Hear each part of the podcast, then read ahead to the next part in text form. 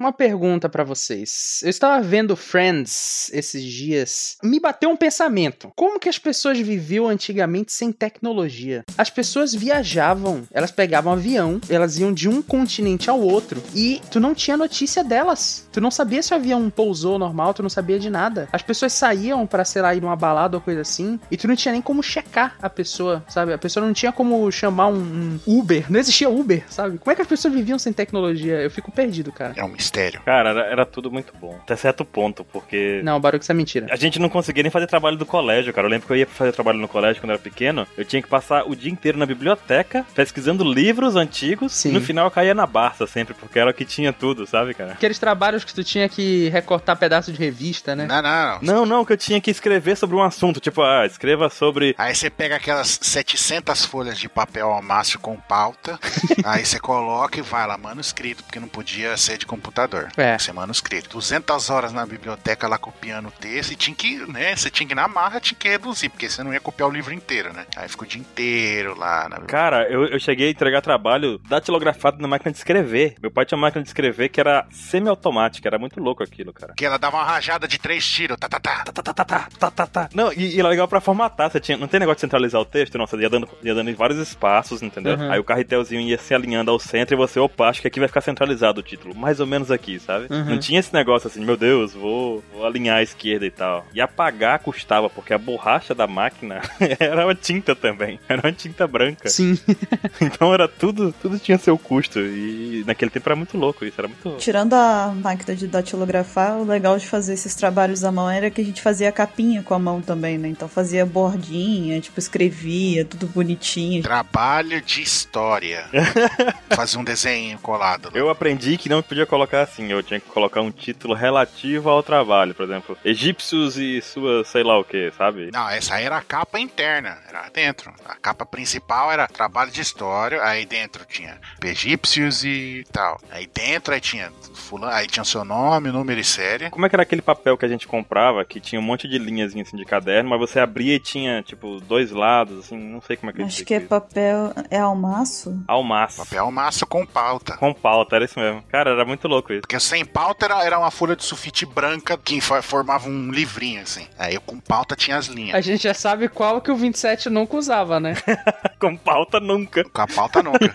Fazia a linha tudo torta, né? Tipo, na... Cara, e celular também, eu não sei. É, é tão, é tão natural a gente usar celular hoje que é fácil esquecer como é que era antigamente, né? Não, na verdade não é tão natural, não. Porque tem pessoa que tem celular e não usa mesmo assim. Ah, mas é natural. Pra tudo, menos não, mas não liga também. Então, eu tava até contando pro Caio outro dia. Peguei uma cliente e a gente tava iniciando o trabalho e tal, passei a proposta e faltava definir detalhes, né? Então, Ah, cara, isso daí é a prova de que estamos vivendo numa época boa. cara, eu fiquei assustado, porque foi assim, falei pra ela pelo Facebook. E no Facebook a gente conversou e tal. Aí eu falei pra ela assim: "Vamos usar ajustar os últimos detalhes, seria bom que se eu te ligasse pra gente conversar sobre isso, eu vou anotando as coisas aqui em texto mesmo e tal, pra ficar tudo bem organizado". Aí ela foi e falou assim: "Tá bom, vou te passar meu número". Aí passou o número dela, né? E aí eu peguei o número dela e na minha cabeça, não sei, né? Eu peguei o número e liguei do meu celular, da minha operadora de celular normal, entendeu? Uhum. E aí, quando eu liguei, ela atendeu e falou assim: alô? Aí eu come- comecei a conversar com ela naturalmente. Falei, não, então isso, isso e aquilo e tal. De repente, ela parou assim e falou: olha, você não quer ligar pelo WhatsApp, não? Você tá gastando sua operadora à toa.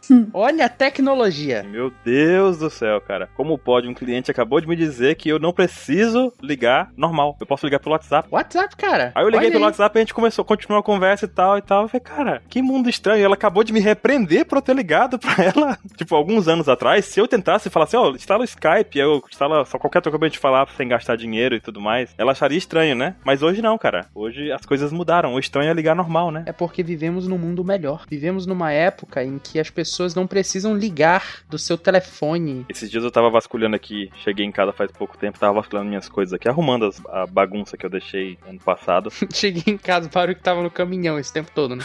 Tava, cara, tava na estrada. Não, e aí o que aconteceu engraçado? Eu achei minha pasta com certificados e tudo mais, carteira de trabalho, essas coisas assim. E aí eu fui e encontrei o meu primeiro certificado de curso de informática, quando eu tinha 8 anos e 90. Entregou a idade, Baruque. Hã? Entregou a idade. Eita porra. entregou, entregou. Eita porra.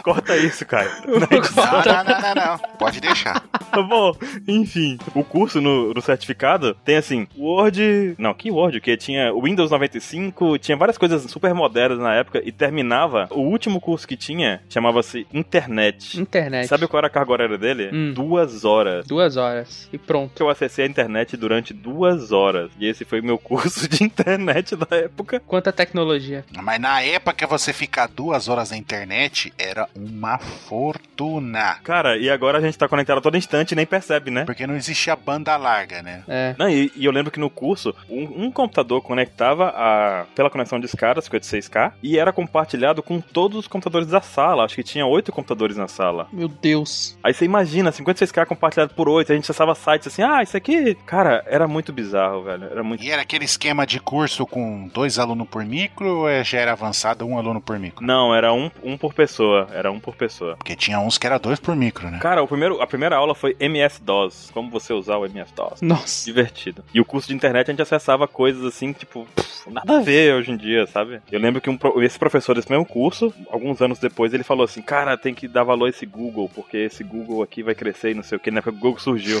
Um visionário. Foi um visionário, velho. Eu lembro que ele me disse isso quando eu fui pegar os disquetes de Doom 2 com ele. Doom, de Doom. Que Doom 2 o que? Era Doom mesmo, era um monte de disquete que tinha que carregar. E ele tinha, tipo, era lendário ter o disquete. Tu tem ideia que a, a boa parte dos nossos ouvintes tá ouvindo agora e disquete? Que porra é essa? É aquele botãozinho de salvar. É Exatamente o que eu ia falar. Não tem o botão de salvar nas abas de internet? Aquilo ali é o disquete. Aquilo ali foi um negócio físico, era o pendrive da época. É! Cabia megabytes de dados. Era uma coisa assim. Oh, 1.4.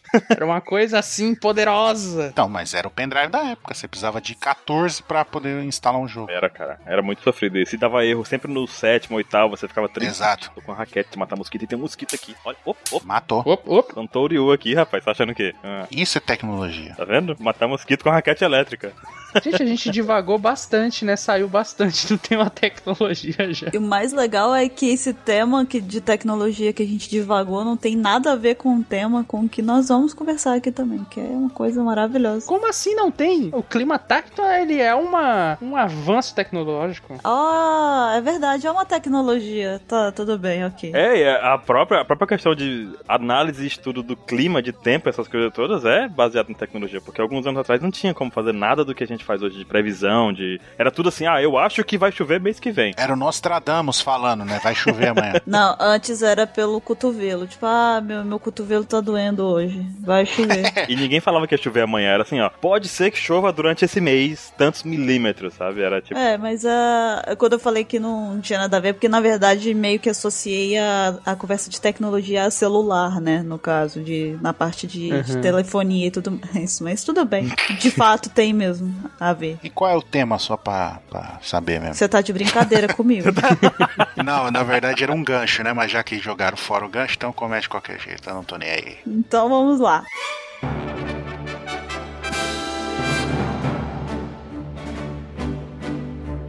Olá, jovens! Bem-vindos a mais um Apex Cash. Eu sou a Bururu e eu estou aqui hoje com o Ansem, Olá, pessoas. com o Mr. Caio E aí, pessoal, eu respeito as pessoas que viveram uma vida plena. e com o Baruque. Esse é o som do modem conectando.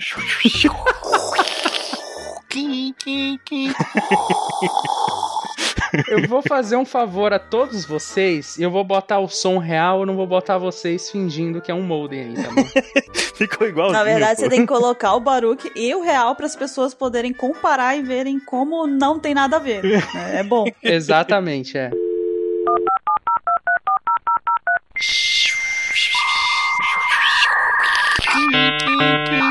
Bom, eu tanto sabia que dei a explicação, né? O Baruque estava tão extenso. confiante da imitação dele que ele teve que explicar no final. Exatamente. E essa semana nós vamos falar aqui dos golpes da Nami, mas antes de mais nada, nós vamos para as nossas leituras de e-mails tecnológicas.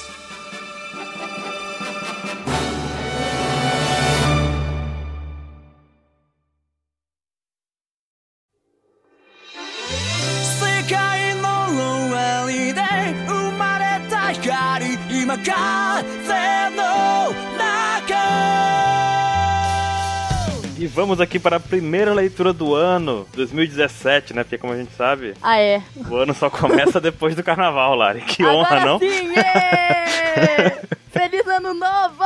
Caramba, feliz ano novo é sacanagem, já tá longe demais isso. Mas não é? Confundi? É, é, temos a honra de iniciar aqui o cast do ano, né, cara? Porque carnaval acabou, agora sim o ano começa, agora as coisas vão acontecer. Antes disso era só treino, entendeu? Aham, certeza. Tô aqui com a Lari, como todo mundo já percebeu. Não, não, sou eu não, sou eu não. Ah, não, é Tia G. É. Tia G, tudo bem. E vamos começar aqui, Lari, com alguns recados. Pra começo de conversa, vocês precisam seguir a gente nas nossas redes sociais pra ficar sabendo de tudo com antecedência ou até mesmo de informações que a gente não fala aqui no cast e tudo mais. Na verdade, a gente usa muitas redes sociais pra poder se comunicar mais rapidamente, mais diretamente com todo mundo. Sim, é mó legal lá. E escuta aqui o Apex Cash. Tem coisa, muita coisa boa, tem muita coisa boa, de verdade mesmo. E também tem um recadinho aqui pro pessoal que tem iPhone, iPad, i qualquer coisa, sabe? Ou mesmo que acesse pelo computador usando o iTunes, que é qualificar a gente positivamente. Você pode dar de, de zero, zero você não dá nota nenhuma, né? De uma a cinco estrelas. Então eu espero que você vá lá e coloque cinco estrelas pra gente, entendeu? Que isso é muito importante, já que o iTunes é a maior vitrine de podcasts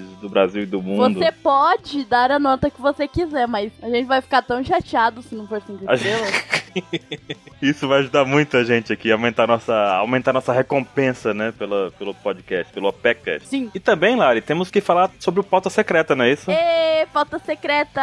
Meu bebê, O nosso segundo cast aqui no mesmo feed do Apex Cast, que sai toda toda sexta, sexta-feira. à noite, geralmente. Gostei da noite, já não marca a hora, já tá tudo bem. pra me livrar um pouquinho, sabe? Daquela aliviada pro meu lado. Mas explique aí aos ouvintes que não sabem o que de acho é Opex ou o que de acho é pauta secreta. Opex Cast, o cara tá no Opex Cast. Então, o Pauta Secreta é o nosso novo podcast, como você já falou, né? Que é meu bebezinho, né? É, O Pauta Secreta é uma discussão que a gente faz toda semana que tiver mangá, discutindo mangá bem rápido. Ele é mais curto, porque ele é mais dinâmico também. A gente fala um pouquinho sobre o que, que aconteceu, nossas teorias, o que, que a gente achou legal, o que, que a gente não gostou. E ele lança toda sexta-feira.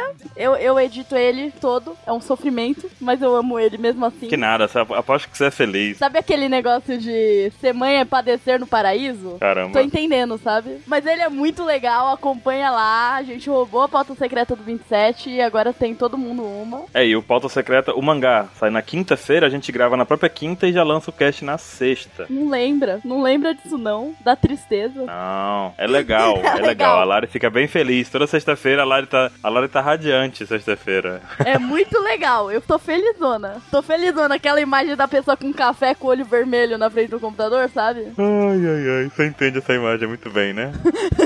Mas acompanha que tá muito legal e tá melhorando. Caramba, seja, seja positiva, tá muito bom, Lari. Tá Não- muito bom e tá melhorando pra ele ficar incrível. É, vai melhorar constantemente, mas já tá muito bom, pessoal. Já tá. Vocês vão gostar. Então, se vocês se depararem com um negócio chamado Pauta Secreta no feed de vocês, já sabem, é um podcast sobre o último capítulo do mangá. Ouçam. Ouçam, é, cliquem em play, escutem nossas opiniões sobre o assunto. Se você não quiser ouvir os e-mails, pule para 31 minutos e 30 jimbês diplomatas. Começando aqui nossas fanarts. Eba, primeira fanart que a gente tem aqui é a do Vincent Ferrer. Acho que é assim seu nome, qualquer coisa avisa. E é sobre o Pauta Secreta, olha. É uma fanart, no mínimo, interessante, né? Parece um Pikachu, não parece? Eu- eu- alguns diriam que é o 27, mas tá parecendo mais um Pikachu que sofreu algumas mutações meio estranhas. É o 27 dizendo aquela coisa lá, né? Você, você conhece, você caiu na pauta secreta com C. Ele disse que foi tudo proposital esses erros aí pra gerar. com C, foi proposital. Você com S e secreta com Z. Ótimo, adorei. Ainda bem que é proposital. esses dois. Maravilha. Ainda bem, ainda bem. e recebemos aqui uma fanart também. Não é, bem- não é uma fanart, é uma notificação aqui pro nosso amigo editor Caio, de Danilo Bittencourt. que Ele co- mandou aqui uma notícia pouco antiga de 2013, com a família de Jabuti sumiu há 30 anos na bagunça da casa no Rio. A gente já tinha visto essa notícia, mas é sempre bom lembrar, Caio. As sushis podem aparecer na sua casa qualquer dia desses. Um dia elas vão aparecer, cara. Talvez elas já estejam aí te observando. Caramba, velho, que filme de terror. Toma cuidado quando você foi dormir à noite. As tartaruguinhas só de na espreita aqui. Quando você foi dormir à noite, elas estão lá. Sabe aquela sensação de estar sendo perseguido? Então, não é só uma sensação. Cara, que filme. Não, para com isso, cara. que horrível. Se sentir perseguido por tartaruga. Jabutis. Então, a próxima fanart é a do Alan Gugin Alves. E é o Gigi do Pão. É porque o aniversário do Laudi fazia referência a Didi, entendeu? Pelo dia lá, pela data. Então, o 27 soltou essa aí. Didi! o Didi. Ó, Didi! Adorei. Detalhe para o pãozinho na mão dele ali, ó. O pão na mão. Ai, incrível. Sério, adorei. Temos também aqui uma fanart enviada, na verdade, duas fanarts enviadas por Maurício S. Rosa. Ele mandou primeiro aqui um desenho estilo Minecraft, em que ele faz. ele segue a dica, Caio e da Bururu, né? Quando pediram pra amarrar o e-mail num pombo e falar, vai, se entrega no Alpex, e o pombo ia vir, né? Vai, passarinho! Confio em você! Bom, aparentemente o pombo chegou aqui, né? Inclusive, esse pombo tá perdido, né, Lari? Porque nós estamos onde hoje? Então, a gente tá aqui na casa dos perdidos, né? O Zoro foi ali pegar refrigerante? No, no lugar onde o Zoro vai parar. O Zoro foi ali comprar os negócios já volta. Ainda não voltou, não sei se ele vai chegar aqui de volta, mas É, é, talvez ele tenha chegado de volta no Sunny, mas sei lá. aqui estamos, aqui estamos. Ele tava aqui. E o, o Maurício mandou também uma outra fanart que é a Bururu e a Ururubi. a, bu- a Ururubi gosta até de brócolis, cara. Essa ficou sensacional. Brócolis é bom, tá? Eu não gosto de vegetais normais, mas brócolis é a exceção. Vegetais normais, são alienígenas. O brócolis é alienígena. Claro, por isso que é bom. Claro. Inclusive, hoje, sabe o que eu comi agora há pouco? Pizza de brócolis. Você tá errada, você tá errada em três aspectos nessa escolha. Com bacon e alho. Não, eu- olha aí, já te falei, você É tá errada. Não, incrível. cara. Ai, ai, ai, cara. Como é que você vai. Como é que você gasta uma pizza com brócolis? Por que você faz O isso? pior é que é realmente boa. Tem bacon e alho frito em cima. É incrível. É, é, se você tirar o brócolis até pra comer, né? Hum, o brócolis dá um textura, gostinho. É bom. Pior que eu como yakisoba aí, tem brócolis, né? É. Mas eu, de vez em quando, eu mordo um brócolis lá e tal, depois eu jogo tudo lá. Fica com, com molho fica gostoso. Nem parece que é brócolis. É aquela técnica do Subway, né? Que não importa o sabor que você escolha, o sabor vai ser o do molho. Exatamente. Yakisoba tem um tempero forte, aquele gosto forte, né? Então fica tudo bem. Dá pra, dá pra engolir brócolis. assim. Brócolis é bom. Realidade paralela essa, não sei que brócolis é isso. Mas então, Lari, temos também aqui alguns e-mails pra hoje. E jogo a você esse primeiro, olha só. Ok. Nosso primeiro e-mail é do Márcio Roberto, Mr. 5, porque assim. É, ele é de Teresina no Pi... Começou. Começou, começou. Ele é de Teresina no Piauí. Piauí, Piauí. Peraí. Ele é de Teresina no Pia... Não, a Lari bugou de novo. Eu tava indo tão bem. Cara, essa leitura de e-mail vai ser um desafio. Por que, que colocaram nós dois? Por que, que tava lá na lista nós dois no e-mail hoje? Que crime cometeram, não?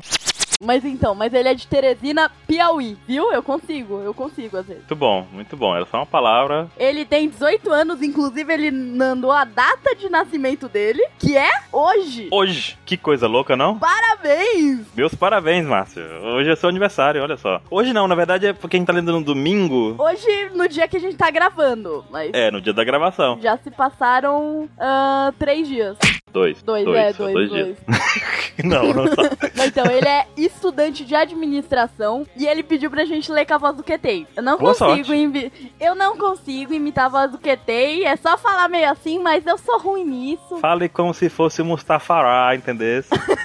Venho contar histórias referentes à possessão do Hakuba, que não atinge só a Bururu, mas eu também. Desisto, isso é o máximo que eu consigo. Desculpa, cara. Tá, vai melhorar, vai. Tenho TDAH, então podem me considerar quase um Mr. 27 sem máscara de cachorro. Ô, Baruque, um- uma pausa aqui. Ele tá falando que é o 27, mas ele não sabe que ele errou quem tem TDAH aqui. Houve um, um pequeno erro aqui, um pequeno deslize. O 27, ele só é o 27. É, é- é específico. É, ele só é assim mesmo. Ele, Fazer o quê? A gente tá tentando definir. ele é especial do jeito dele. A gente tá tentando definir, mas. Mas tá quase lá, uma dica. Talvez as duas pessoas estejam aqui. Talvez. É, fica a dica aí. De onde vem a parte dos nossos problemas da vida, né? Exato. Que a gente faz de conta que não existe, mas que estão aí pra provar que. Mas faz parte, é a vida. Fazer o É, quê? a gente tá tudo bem, tá tudo bem. Tudo bem, é legal, é mais divertido, assim. Não conseguindo ler Piauí. É, pros outros principalmente, É né? pros outros, só não é divertido editar, mas gravar é legal. É, eu E acredito. ouvir mais ainda. Eu me divirto, pelo menos, eu tô feliz. Sim, sim, é bom, é bom. Mas então, isso me traz minha insônia. O normal é eu dormir três horas por dia. Caramba, cara, vai no médico. É, cara, tá, no- tá no, no aspecto aí em que você está passando mal. Sério, é bom. Deve ser um zumbi, ele deve estar de olho preto. Ele que é o panda, né? Nem o 27, não. Por isso que ele tá falando, ó. 20 ele- ah, olha aí. Ele deve ser quase o 27 porque ele deve ter olheiras gigantescas. Ah, é a máscara, olheira, boa. Faz sentido. Aham. Mas sério, cara, se cuida. Senão a gente perde um ouvinte. É verdade, não, não podemos perder ouvintes, não, ué. Não podemos, não. Tem que aumentar. não Ainda pode mais porque ele não dormiu, olha só, que coisa. né? Sim. Então, ou seja, eu passo o resto do dia andando como um zumbi e dormindo nos cantos, sala de aula, lojas e ônibus, em pé uma vez. Eu já dormi em pé no metrô, mas isso é outra história. Em hospitais, quando fazia bico de ajudante de idoso. Uma vez, eis ele que me ajudou, pois eu só dormia. O coitado passou a tarde me acordando. Meu Deus, deu trabalho pro, pro emprego dele. Cara, eu achava que eu era uma babá ruim, mas você, como ajudante de idoso, tava quase me superando. Mas ele continua aqui. Mas o que eu me. Mas... eu não consigo, eu desisto. Não, continua.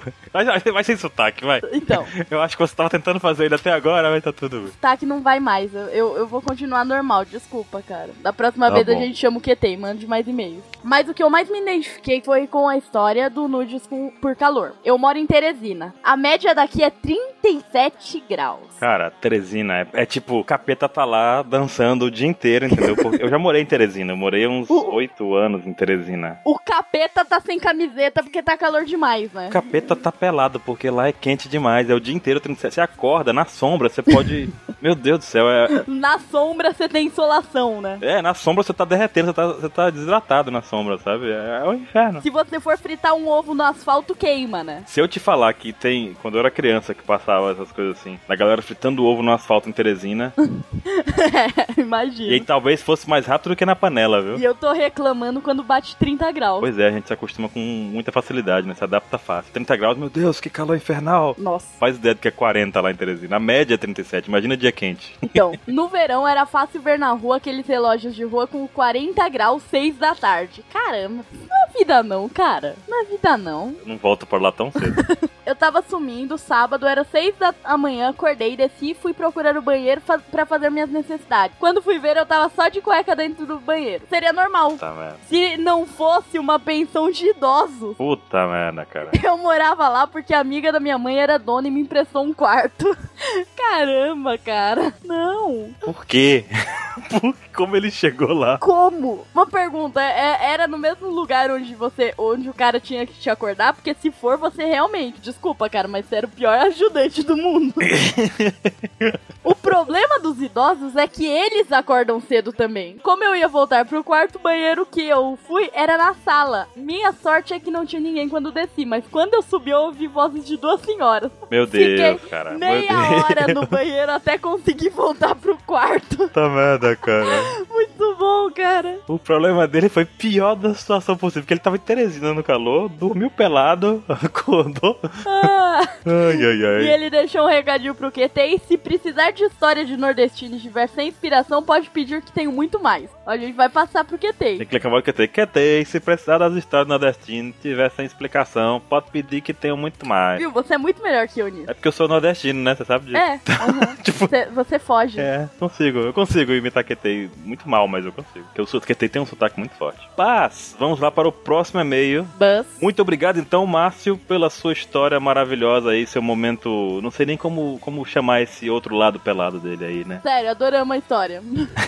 Fica. Cara, eu não sei nem o que dizer pra ele, pra, ele, pra isso acontecer mais, porque não tem como, né? Só que durma um pouquinho mais, vai ser bom. Durma, durma. Sério, vai no médico, cara. Faz bem. Bom, temos outro e-mail aqui e ele começa dessa forma aqui. Olá, jovens. Bururu, é você, Bururu? Pera. Aqui é o Onyx DF, ou melhor dizendo, Lucas Costas, 25 anos, psicólogo comportamental de Brasília. A pergunta do SBS 84, eu ia falar 48, 84 sobre os quadrigêmeos me fez estudar novamente sobre as teorias da personalidade. Então decidi fazer uma análise sobre o Sanji e possíveis motivos pelo qual ele é tão diferente dos seus irmãos. Olha, temos um especialista, né? Temos um especialista aqui, que coisa, que honra, hein? Então, Ah, agora a gente vai. Eu adoro essas análises de personalidade, sério. Eu acho muito legal. Mande mais e-mails. Não, e burro por especialista ainda pro cara, não. Agora, agora sim, agora estamos. Cara que manja. É, vamos lá. Ele continua assim. Ainda não se sabe muito bem quanto cada fator é determinante para a forma da personalidade de um indivíduo. Mas o local onde a pessoa cresce, ambiente, as coisas que ela vive, experiências, valores de sua sociedade e tempo, cultura e sua herança genética são pontos importantes para entender como uma pessoa desenvolve sua personalidade. Uhum. Foda, bacana. Os nazistas tentaram por muito tempo comprovar que sua herança genética era suficiente para determinar que eles eram anteriores, justificando a eliminação de pessoas diferentes, tornando genial o fato do mestre Oda colocar uma experiência de quadrigêmeos nesta saga. Sanji ser diferente não significa somente uma falha na pesquisa, mas uma prova de que ter aquele DNA não o torna igual aos seus irmãos, destruindo a ideologia da superioridade ariana. Aí ele manda um link aqui também sobre genética e comportamento. Meu, isso é uma análise muito legal. Ó, Uma premissa importante para entender o meu raciocínio é que quanto mais somos estimulados a fazer algo e nos sentimos bem fazendo isso, mais vamos voltar a fazer isso. O reforço positivo para o behaviorismo radical. Behaviorismo é estudo de comportamento. Sim, inclusive. sim. Ele continua aqui ainda mais, ó. Sanji demonstra maior afeto às suas cuidadoras no primeiro período da infância, fazendo com que as pessoas que o amamentavam, limpavam e colocavam para dormir também demonstrassem mais afeto por ele. Comportamento espelho, olha aí. Uhum. Enquanto seus irmãos não eram tão afetuosos, não recebendo afeto, Sanji manteve maior contato com sua mãe, que demonstrava sentimentos por ele, enquanto era desprezado pelo pai, que só demonstrava orgulho por seus irmãos que ganhavam. Assim, Sanji foi se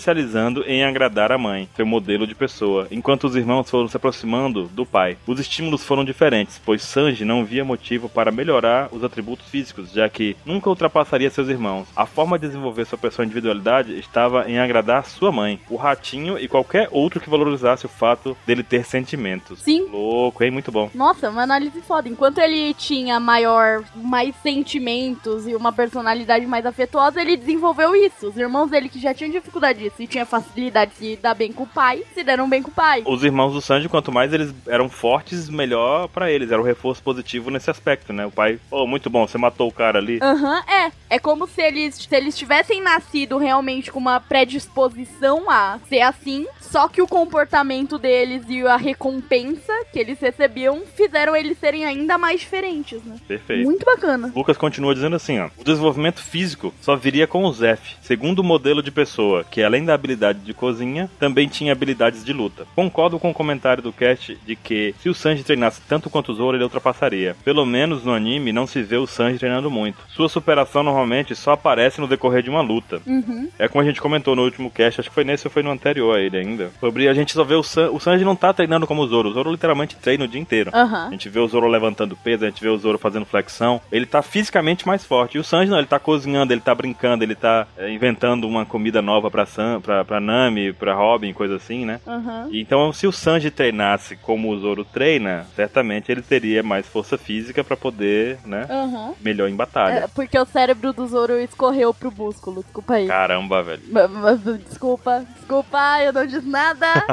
O Lucas aqui, ó. Desculpe o e-mail gigante. Se quiser, podem resumir. Continuem um ótimo projeto. Não resumimos o e-mail dele, porque, Lari? Porque está completo, tá ótimo assim. Ficou muito bom. Ah, ele continua com mais um PS ali, ó. Tem um PS ali, Lari, ó. Quem da equipe da OPEX é doador de sangue? Já pensaram em fazer alguma campanha relacionada a isso com os ouvintes? Eu sou doadora de sangue, já doei algumas vezes, tenho que ir de novo, inclusive, já tá dando tempo. Não sei quem mais, mas a gente já fez uma campanha, não foi, Baruque? Não, onde de sangue acho que a gente ainda não fez, não. Não, não era de sangue a que a gente fez. A gente fez o Teleton, confundi. Por Teleton. Podemos pensar em fazer uma de sangue. Teríamos doadores? Meu, seria muito legal fazer uma de sangue. Com certeza. Eu nunca dei sangue, tenho que falar a verdade aqui, não posso mentir. Porém, já tive muita vontade de ir, só que eu acabo dizendo assim: ah, não, depois eu venho. E isso é muita burrice da minha parte, na verdade. né? Aham. Não, um negócio que eu acho engraçado é que muita gente fala que tem medo de doar sangue, porque tem medo de agulha e tal. E eu tenho o exemplo da minha mãe. Minha mãe morre de medo de agulha. Ela não cons- Se eu me machucava, eu aprendi a limpar meu machucado sozinha, porque minha mãe morria se ela visse. Só que ela já doou sangue, tipo, mais de 30 vezes. Apesar do medo dela. Caramba, a tia G, a Só que assim, você pergunta. tia G leva aquele negócio de vencer os medos muito a sério. Aí você pergunta, ô mãe, como é que é a agulha? Não sei, eu não olho.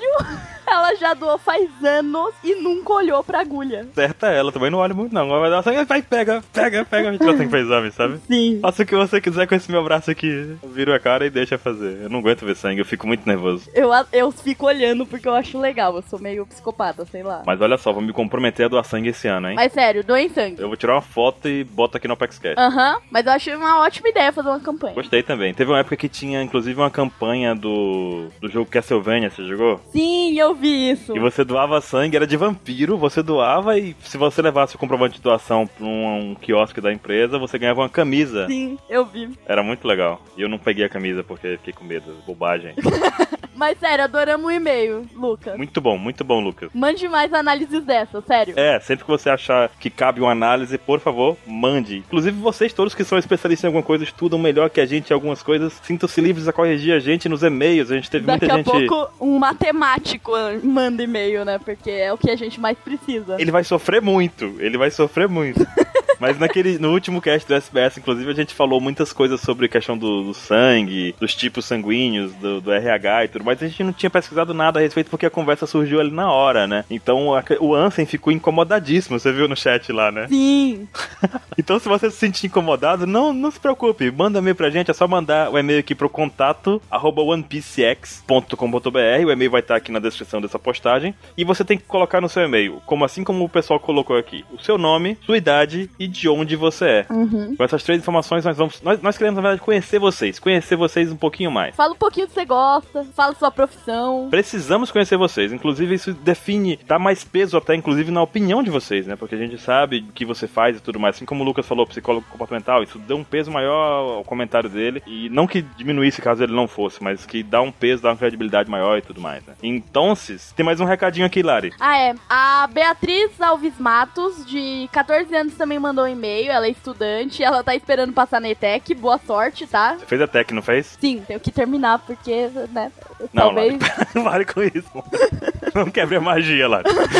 Mas a ETEC é mó legal. Boa sorte. Ela mandou um e-mail, só que ele ficou muito longo e a gente tá sem tempo de ler aqui. Mas obrigada por ter mandado, ficou muito legal. Muito obrigado, Beatriz. E boa sorte. Bom, é isso. Vamos ficar aqui na sala o tempo. Tem jogos aqui pra gente, Lari. Vamos jogar? Pera aí, eu, eu vou ali no banheiro e talvez eu volte pra casa, não sei. nunca Não, tá sei. bom, eu te espero. Pode ir lá. Tchau! Tchau.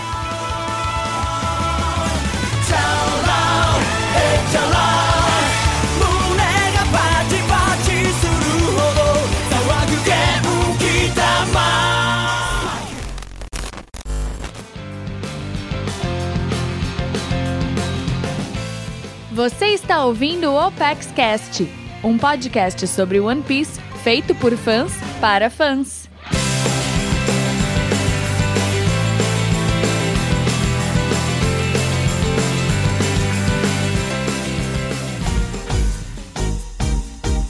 E estamos de volta com o tema principal do Apex Cash. Estamos aqui essa semana para falar dos golpes da Nami. E se você é marinheiro de primeira viagem e está aqui conhecendo pela primeira vez um Opex Cash dedicado ao golpe de um personagem de One Piece, saiba que nós temos outros três Opex Caches que foram dedicados também a outros personagens. E foi o Luffy, o Sandy e o Zoro. Todos estes Opex Caches estarão linkados aí no post, é só você clicar para ouvir. Certo. Curiosamente, a gente não tem ainda um do golpes do Shiza, né? É, porque a gente tá fazendo dos Mugiwaras, né? Eu acho que vai ser um pouco difícil a gente ter o do X. né? Sabe quando a gente vai fazer? Quando ele entrar pro bando. Ou seja, né? Então, a gente sabe que a Nami, ela é a navegadora do bando. E a Hum. Nami, ela tem uma afinidade muito grande com o clima. Com Melorines. Tam- Nossa, ok. Fui pega de surpresa.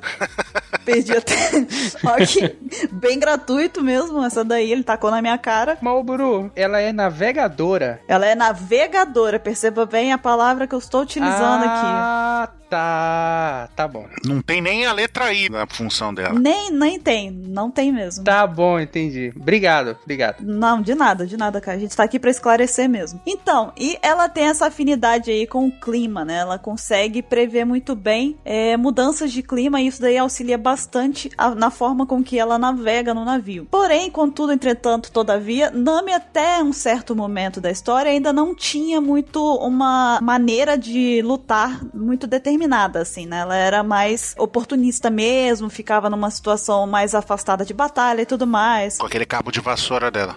É, de vez em quando ela pegava uns, uns objetos domésticos ali pra se defender e tudo mais. Porém, no capítulo 190, a Nami ganha o clima tact, que vira e passa a ser dali pra frente a forma de luta dela, a arma dela. E vale lembrar, uma coisa que é interessante e nem todo mundo lembra, é que a Nami, na época, ela pede pro Sop desenvolver um clima tact, né, uma arma pra ela, não necessariamente ela não deu esse nome nome na época ainda, para que ela pudesse ajudar a Vivi em Alabasta, porque ela percebia que ela não tinha muito como lutar. Ela reparou que ela, ela tava ali, como que pode dizer? Ela tava. Abaixo do nível. É, não é exatamente isso, não era bem essa a palavra, tipo. Que gratuito também agora, É. cara. Abaixo do nível. Em grego, abaixo do nível. É. Sem eufemismo, abaixo do nível. É, o que eu queria dizer, na verdade, é que ela tava mais desarmada mesmo, né? Ela não tinha meios pra lutar. Até a Vivi tinha aquele negocinho que ela girava, né? Ou seja, ela não tá fazendo merda nenhuma pra ajudar, é isso. Ela ficava mais no tipo, pô, gente, vamos lá!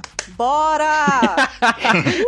Motivacional, né, cara? Era mais assim. Tô aqui com vocês, galera! Vai, Luffy! Uh! Uhul! Tô aqui com vocês. Pega ele, Zoro, vai lá, né? Isso aí, era mais ou menos por aí. Não, mas é o que ela fazia mesmo, lembra? É. Que ela ficava, arrumava confusão e se escondia atrás do Luffy, atrás dos. igual o Zop. Vai, se esconde atrás dos dois. E nesse tempo em Alabasta, até a Vivi tinha aquele colazinho dela, ou era pingente de algum tipo. Tipo um pingentinho que ela apanhava no dedinho e rodava. É, era, era a arma dela. E a Nami não tinha nada, tinha um bastão de madeira, de ferro, sei lá, que ela não batia em ninguém. Quando batia, não acontecia muita coisa, né? Essa batia no Luffy com aquilo ali. Então, aí ela pede pro Sop fazer essa arma porque ela disse que também queria poder lutar para poder e também não queria ser um estorvo, não queria atrapalhar ninguém. E aí, por conta disso, surge o Climatact. E aí, por meio disso, ela faz uso desses conhecimentos climáticos que ela tem, da forma com que você pode manipular os fenômenos climáticos e o, o próprio ambiente em si para poder fazer golpes através disso. E ele tem um manual, o Climatact. É O verdade. Zop faz. Tem, tem um manual. E a gente pode ler todas as regras do manual no, no Databook Red. Ele tem um manual, tem garantia de um ano, tem, pô, mó, mó assistência técnica. E ainda tinha até upgrades garantidos, né? É só você encaixar por USB mesmo, você baixa assim no Wi-Fi, galera. É, tinha a porta, a porta lá pra fazer upgrade lá. Ele Exatamente. recebeu upgrade, vocês viram depois aí, ele recebeu dois upgrades. É, se você compra a versão 1, você tem acesso a todas as outras versões conforme vai saindo update. Pois é. Você compra o Season Pass da, do Climatact, você tem as DLC futuras até. Então, e como as pessoas já estão acostumadas, aqueles que já acompanham os Opex Cash de golpes há algum tempo, sabem que normalmente a gente faz um Opex Cash mais temático. No caso do, do Opex Cash da Nami, dos golpes da Nami, a gente resolveu fazer aqui, então, uma coisa mais cu- com curiosidades, com informações a respeito do, do clima e tudo mais. Porque a gente vê a Nami fazendo esse monte de coisa, essas papagaiadas toda aí, e a gente não tem nem ideia, às vezes, do, de- do que, que é necessário pra poder causar um raio ou fazer um tufão, um, tru- um ciclone, enfim. Uma miragem. É, uma miragem, exatamente. E aí a gente vai pegar então essencialmente esse uso dos fenômenos climáticos pra poder explicar aqui pra vocês. Então vamos começar do princípio, Ansem, e vamos destrinchar aqui o que, que é um fenômeno climático, né? Afinal de contas, o que, que é? É o Ronaldo Fenômeno tomando chuva. Exatamente. São vários Ronaldos pegando sol. Exatamente, um fenômeno climático. Na praia, tudo bem. Gente, eu tô há um tempo fora do Apex Cash, eu tô. Tá acumulado, né? Ele teve tempo pra poder renovar o estoque. Tá on fire, né? Ele não tá aguentando. Sim. Ele esteve treinando nesse time skip. Mas aí você se pergunta, afinal de contas, o que é um fenômeno climático? É qualquer atividade que ocorre na atmosfera de um determinado corpo celeste. Olha que bonito. O texto tá bem escrito, obrigado. Tal como um planeta ou um satélite. E coloquialmente chama- chamado de tempo. O padrão de fenômenos climáticos é um determinado período de tempo e conhecido como clima. A chuva, o vento, a temperatura do ar de uma determinada região. Também pode fazer parte do conjunto de fatores que definem o tempo, né? Que pode mudar de um dia para o outro, de uma hora para outra, determinando assim os acontecimentos climáticos que ocorrem por mais vezes em uma determinada época do ano, ou seja, por exemplo, no verão geralmente é quente, no inverno provavelmente vai ser mais frio. A não ser que você more onde eu moro. É, que aí é loucura total, né? Ou então no Nordeste, onde eu moro aqui, que meu Deus do céu. No verão é quente, no inverno é quente, no outono é quente. Aqui tem quatro: é calor, verão, mormaço e inferno. Exatamente. Exatamente, Baruki. Aqui tem calor, verão, mormaço e mordo. É, Pode ser também. Eu vou falar o daqui também. Aqui é calor muito quente, chuva pra caramba e frio pra caramba. Tudo extremo aqui. É a Grand Line. Pode combinar chuva com qualquer outro clima. Pode estar um calor infernal e chovendo. Você pode estar um frio infernal e chovendo. Pode estar só chovendo mesmo. Pode estar só chovendo também. A chuva é um, é um adicional. Ou uma tempestade, né? Chuva é só o casamento do espanhol. Então, também. Pode ser esse trocadilho.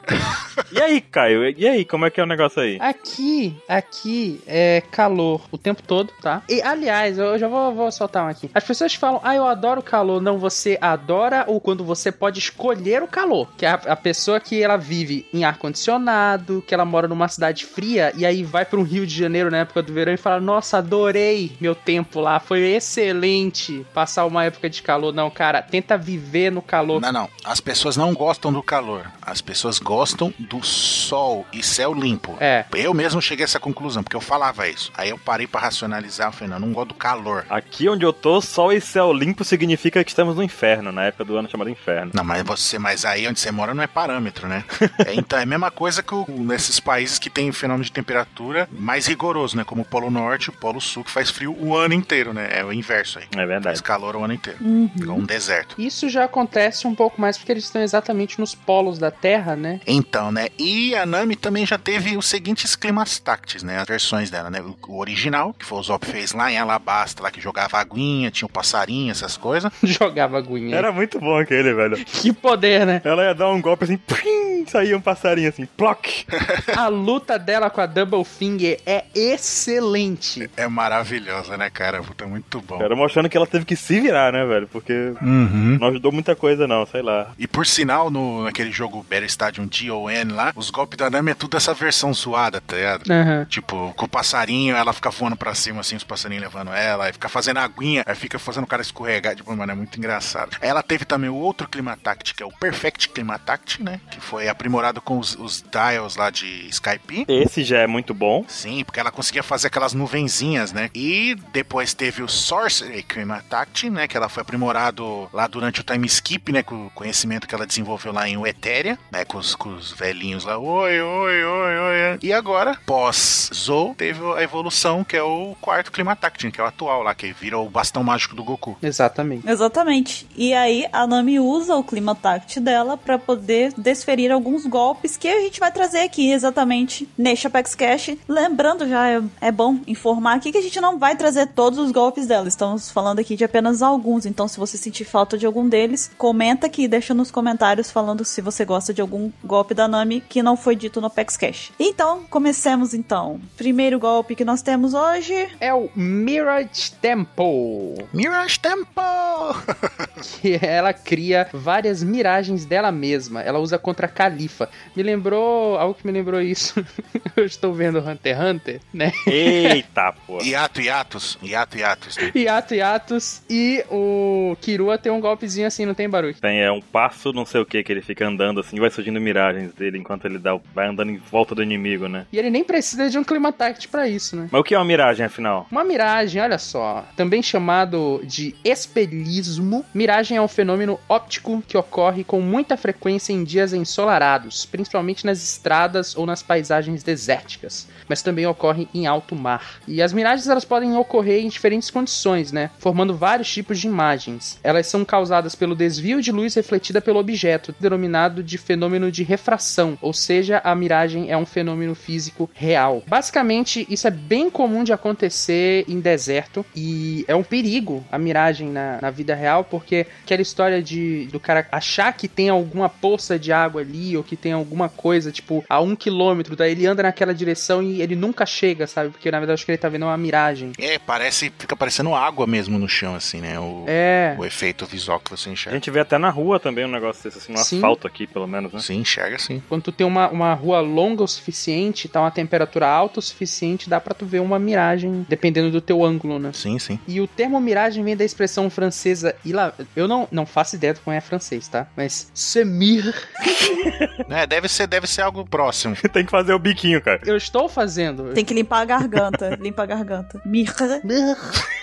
né, que quer dizer mirar-se, né, ver-se no espelho. E em dias muito quentes forma-se uma camada de ar mais quente junto ao solo, né? O ar mais quente, por ser menos denso, fica sobre o ar frio. Como os raios luminosos que se propagam mais rapidamente no ar quente, estes ao passar pelo ar quente se curvam para cima. E aí o cérebro humano, no entanto, só intercepta os raios de luz que percorrem uma trajetória retilínea. Assim sendo, visualizamos o objeto refletido e invertido. Daí a gente acaba vendo a miragem, né? Como se fosse uma lente, né? É, exatamente. Tem a parte curva, né? Existe a parte curva, porém a gente não enxerga, né? A gente não consegue ver. E aí faz essa essa miragem, né? Literalmente, esse, esse jogo de imagem, né? Muito interessante. E aí, uma coisa que é legal é que a Nami, dentro do Mirage Tempo, depois ela acaba aprimorando a habilidade dela pro Fata Morgana, né? O Mirage Tempo Fata Morgana. Que ela também usa contra a Califa. E a curiosidade que a gente tem aqui é que, na verdade, esse evento, o Fata Morgana, ele realmente existe. Ele acontece real oficial mesmo.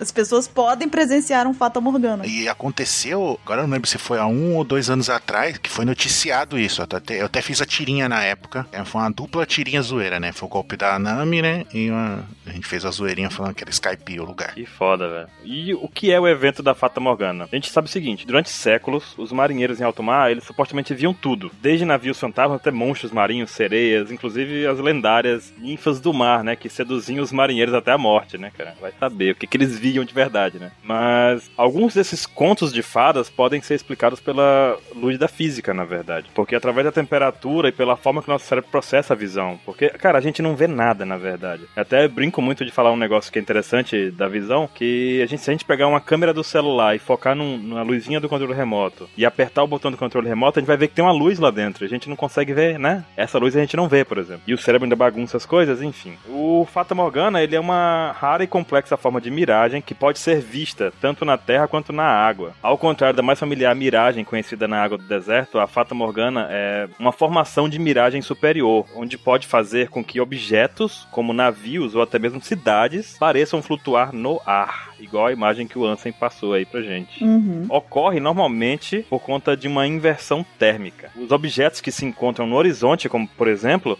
ilhas, barcos, icebergs, qualquer coisa assim, eles adquirem uma aparência alargada e elevada, similar de castelo de contos de fadas. Então fica, cara, fica bonito. A fada, mo- a fata, A fada. Virou, virou uma fada agora. Mas calma aí. a fada já da A fada Morgana. Tinkerbell, sabe? Mas calma aí. O nome é exatamente de Fada Morgana. Uhum. Porque era da, da irmã do, do Arthur. Dá pra ver isso nos livros do Cornwall. Ó, tá vendo? Então você tá querendo me dizer que a ilha de Avalon poderia ser uma fata, um efeito climático da fata Morgana? Possivelmente. Que eles falavam que viam ao longe, né? E nem sempre dava pra ver. Podia ser a Morgana criando aquilo o tempo todo. Nem sempre dava pra ver, nem tá explicado aí já. ó. Exatamente. A fata morgana mais célebre é a que se reproduz. Reproduz, olha só. Que se produz no, no estreito de Messina, entre a Calíbria e a Sicília. Essa Morgana é danadinha, hein? Ó, com o tempo calmo, a separação regular entre o ar quente e o ar frio, que é o, ma- o ar frio mais denso, Uhum. perto da superfície terrestre pode atuar como se fosse uma lente refratante. Então produz aquela imagem invertida Foi o que eu falei. sobre a qual a imagem mais distante parece flutuar. Muito louco. Os efeitos da Fata Morgana costumam ser visíveis de manhã, depois de uma noite fria. E é comum pelas manhãs nos mares árticos, com um mar muito calmo, e é habitual nas superfícies geladas da Antártida. O pessoal de lá deve sofrer muito, né, cara? É costume as pessoas verem de manhã porque tá todo mundo com sono ainda, acabou de acordar. Aí fica achando que viu coisa, sabe? Aí fala, ó, tá voando lá o navio. Aí o cara toma um café e passa, né? Aí passa, já não tá lá mais. Noites frias na Antártida, todo dia, né? É, no- Todo dia. além de ter a aurora boreal, né? Tem fata Morgana todo. Um é de noite, outro é de dia, né? É, o cara, a pessoa fica louco, o cara fica irado de manhã. Por isso que os caras acreditavam naqueles negócios dos nórdicos lá, né? Achava que a Aurora Boreal era aquela ponte e ainda de manhã ele via a cidade flutuando, né, cara? Olha o Bifrost. Aí, a- aí de manhã ele via lá, Asgard, tá vendo? É isso mesmo. Exatamente, velho. Cara, eu não duvido que era por isso, não. Ah, e só pra um disclaimer aí, pro pessoal não falar que a gente tá falando loucura, no, no norte é a aurora boreal, no sul é a aurora austral. Tá Bom, bom, em resumo, os efeitos da Fata Morgana são miragens ditas superiores, não são miragenzinhas assim, não. E diferentes das miragens inferiores, que são as mais comuns e criam ilusões de lagos, em água, distante, aquele negócio todo, né? Aham. Resumindo, essa ilusão de ótica é criada quando a camada mais densa de ar da superfície reflete a imagem de um objeto distante e baixo. Mas o nosso cérebro ainda consegue ver objetos, né? Então, como se eles refletissem a luz vinda ainda de um caminho em linha reta, de modo que o objeto pareça ser maior do que na verdade é, muitas vezes flutuando no ar. Ele pode não estar flutuando no ar também. A famosa lenda do holandês voador poderia ter começado com os marinheiros se atemoando a ser feito Fata Morgana, um navio voador. Olha aí. É uma possibilidade. É um efeito óptico que acontece, entre aspas, quando, por exemplo, pessoa que tem problema de, de visão, né? Tipo, é míope ou tem astigmatismo. Tipo, a imagem é formada é, no lugar errado, né? A nível de golpe da Nami, ela começou com um Mirage Temple, que era uma miragenzinha, né? E aí fazia as cópias dela lá. E depois ela viu de nível, foi pro Fata Morgana, que agora sim é uma miragem de respeito, né, cara? Pelo que a gente sabe aqui. É, e o Fata Morgana é até aquele que tem várias versões dela diferentes. Tem uma baixinha gordinha, tem uma grande magrelona, tem, são várias, né? É. Diferentes. Né? Que a, a outra era só ela ficando, tipo, entre aspas, invisível, né? Exatamente, a primeira versão ela ficava invisível e agora ela consegue fazer essas brincadeiras extras aí, né? A primeira vez que ela usou essa habilidade foi quando o Sopro cobrou o pagamento pelos aprimoramentos do Clima Tact dela. o Sopro foi muito ingênuo, né, velho? O Sopro é muito ingênuo, né? Dá a arma, depois ele cobra, né? Vou ali, depois eu volto. Nunca mais pagou. Bem, um outro golpe da Nami, muito usado, muito famoso, é o Thunderbolt Tempo, que é um que ela cria uma nuvem de tempestade, né? Da qual dessa nuvem sai alguns raios, né? E acertam os inimigos. Ela até usou esse golpe contra a Miss Doublefinger em Alabasta. O que deixou ela putaça da vida, né? Estourou, tu- machucou ela tudo, ela ficou com a raiva da Nami. Uhum. E aí, como a gente tá aqui nessa, nesse Apex Cash de aula, né? Esse Apex Cash Telecurso 2000, Didático. né? Nós estamos aqui pra poder falar como que é que forma uma tempestade. Então, como que a Nami, em tese, faria surgir aquelas nuvens, né, de tempestade ali pra atacar o inimigo. E, muito bem, a formação da tempestade, ela acontece por uma separação entre as nuvens, né? As nuvens mais altas, elas são carregadas com carga positiva, enquanto as mais baixas ficam com cargas negativas. Isso daí induz a superfície terrestre a uma carga também positiva, criando entre elas, né, entre as nuvens e a, a Terra, um campo elétrico, né? Campo de indução. Exatamente. Benjamin Franklin, aquele cara que quase ninguém conhece, né? Um físico e político americano. O cara que soltou pipa no meio da chuva. Exato, né? O gênio. Morreu, né? E morreu. Foi o primeiro estudioso a verificar essa tese, né? Isso porque ele acreditava que os raios fossem apenas descargas elétricas, né? Para comprovar sua teoria, ele empinou, como o Ansem disse aí, sabiamente ele empinou uma pipa de papel próximo às nuvens de uma tempestade, que, na verdade, vamos deixar bem claro aqui que é um experimento que a gente não recomenda, tá? Algumas pessoas já tentaram fazer e elas morreram, então, por favor, vamos tentar aí acreditar. Não, ele empinou uma pipa perto de uma, uma nuvem carregada e com a chave pendurada na linha, né? Olha que, que inteligência. Então, a gente tá em aí um bom exemplo de uma coisa pra não ser feita, então vamos tentar aí Seria ok se, se tivesse tudo certo na questão de segurança, né? Mas a questão é que naquele tempo ele não tinha muito, né? Ele não tinha conhecimento, né? Sim, sim, sim. É a ausência do quê? Da tecnologia. Aí. Ele não tinha como se preparar pro que estava por vir, né? Se ele tivesse um celular, nem pipa ele tava soltando, olha. Estava ocupado no Facebook. Tava no Netflix. Ele estaria soltando a pipa num aplicativo. Muito mais O seguro. aplicativo é foda. Caramba. Então, a centelha elétrica, também conhecida como relâmpago, aparece quando De plasma. usa.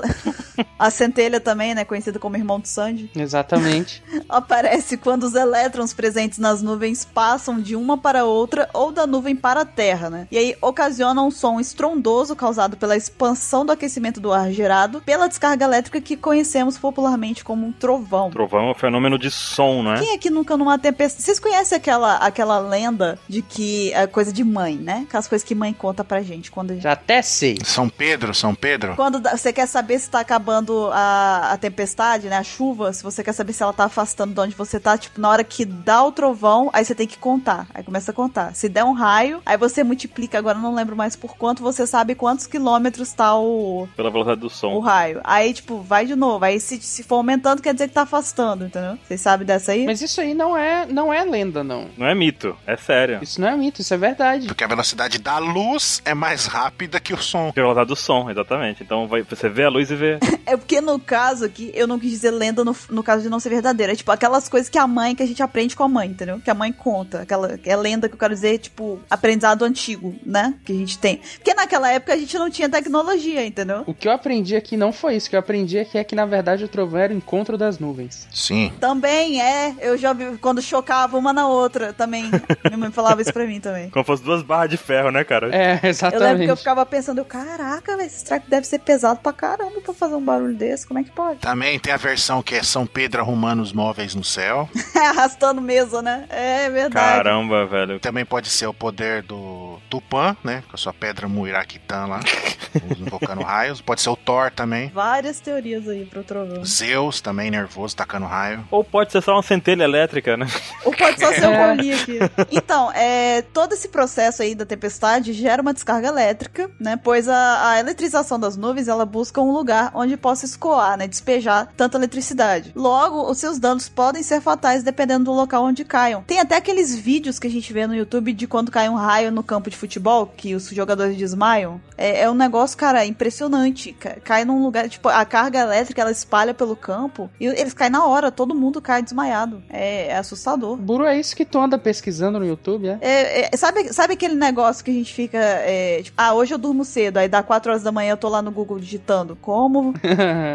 Raio em campo de futebol. É, por que o Pato Donald usa toalha se ele não usa calça, sabe? Uns negócios assim. Muito bom essas pesquisas, são bem realmente proveitosas. Hoje eu durmo cedo, aí dá duas horas da manhã tá lá. Quem abre a porta pro motorista do ônibus? É, exatamente. exatamente. Ele entra pela janela. Ele entra pela janela. Ele dorme, ele vive dentro do ônibus. Ele não sai nunca. Ele é um bote. Ele é uma miragem. Não, perguntar pra vocês aqui agora. é Pergunta séria. Vocês já ouviram falar de figuras de Lichtenberg? Lichtenberg? Como é que é? Figuras de Lichtenberg, o nome disso. Hum. Não. Quando você é atingido por um raio, pode acontecer de você ganhar uma cicatriz causada por ele. E é conhecida como esse nome que eu acabei de dizer. E é tipo uma tatuagem causada por raio. Cara, é bizarro. Procura assim, Baru. Vai no Google Imagem, bota lá, testa do Harry Potter. Não, não. É superior à testa do Harry Potter, cara. É um negócio assim que não tem explicação. Testa do Harry Potter. Tá aí, ó. Botei. Mandei o link. Caraca! Aí, mandei o link pra vocês. O cara foi atingido por um raio e que essa cicatriz parece uma árvore. Parece. Cara, dá um efeito visual. É a energia se dissipando? Eu acho que é, vai, vai queimando os vasos sanguíneos, pelo que eu vi. Que louco, velho. E aí vai ficando assim, ó. Mandei outra. Aí olha só. Poder de um raio, velho, na cabeça. O cara sobreviveu e ainda tem isso, né? O cara que deu sorte ficou com essa sequela aí. Exato. É. Olha isso na perna de uma pessoa, cara. Baru que já deu, eu quero dormir bem hoje, tá? Mas olha isso na perna, na perna, velho. Aí daqui a pouco ele tá mandando uns negócios bizarros aqui pra gente. Cara, olha isso aqui, aí tem um dedo podre. É. Não, o pessoal tirando espinha, né? No- Ai, que nojo, né? Que- Ah, cara, não, não. Não, não, Puta não, que não. pariu. Começa com Ninguém essas tava coisas, pensando não. nisso. Eu tô falando um negócio legal, Anson. Você tá de sacanagem comigo.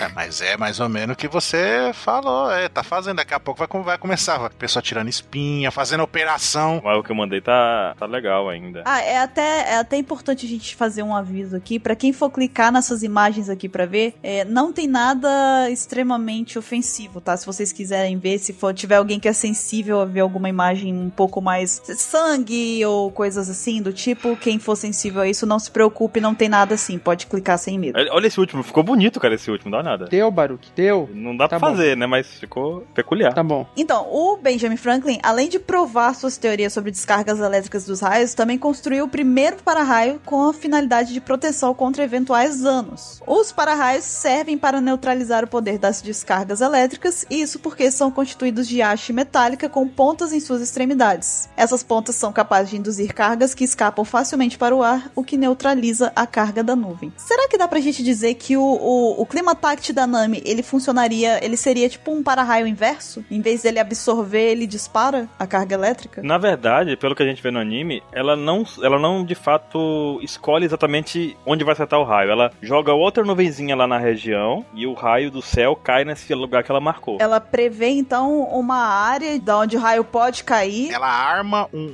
uma, uma área ali carregada. Bota um íon negativo embaixo e deixa o céu carregado. Então, Exato. Aí nessa hora, como tá uma carga muito forte ali, o raio teoricamente vai cair aonde ela carregou ali. Por isso que cai o raio na cabeça da pessoa. e não precisa cair exatamente na pessoa, né? Ele pode cair do lado que a pessoa já tá lá fudida. Exatamente, porque a pessoa vira um para-raio ali, entendeu? Porque ela vai- tá aterrando. Quanto mais alto for, pior, né? Se ela acerta, por exemplo, um- uma região gramada, igual eu tava até falando do campo de futebol, mesmo aqueles que não foram atingidos diretamente pelos raios vão corre risco de desmaiar ou ter algum tipo de, de sequela, né? Do ataque. Bem interessante. Então. Você vê, um gigante, um gigante tem mais chance de receber um raio da Nami do que um Tontata. Uhum. Claro, né? Tá mais perto do. Da pa- Do onde o raio cai, né? Exatamente. Se o raio for decidir o alvo, a sua chinela havaiana não vai te salvar. Fica a dica. Pra galera. Você viu aquela quando chove que a mãe fala assim: não, pode andar descalço. Acontece com vocês? Não usa celular. Não usa celular e não, não anda descalço. Porque o raio, quando vier, ele vai assim, ah, Havaiana, você tch, desvia, entendeu? E a do espelho também. Acontece com vocês, tá chovendo, tá dando raio, cobre o espelho. Não, essa não. Cobre o espelho. Cara, essa aí é espetacular. Cobre o espelho, não usa talher, não usa garfo e não toma banho. Tá dentro de uma casa, com um telhado, com tudo e tal. Mas o raio ele vai fazer a curva, ele Exato. vai entrar pela janela, vai entrar pelo trinco da porta, ir na tua direção e te acertar, porque tu tá segurando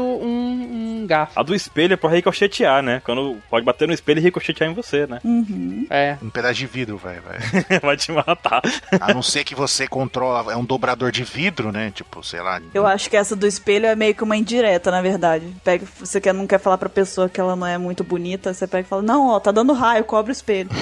É a desculpa perfeita, né? É. É a desculpa perfeita. Ah, vou aproveitar e falar pra cobrir o espelho, porque essa pessoa é feia demais. Acabamos de descobrir isso. Pra ela não perceber que é tão feia assim. É uma coisa boa, então, tá vendo? É, acabamos de descobrir que todos nós somos feios porque já ouvimos essa afirmação. Menos o Baruch, né? Ah, o Baruque não. Eu não ouvi essa, não. Acho que eu sou bonita, hein? Ó, fica a dica aí. Ah, é, acabou de descobrir aí, o Baruque é bonito.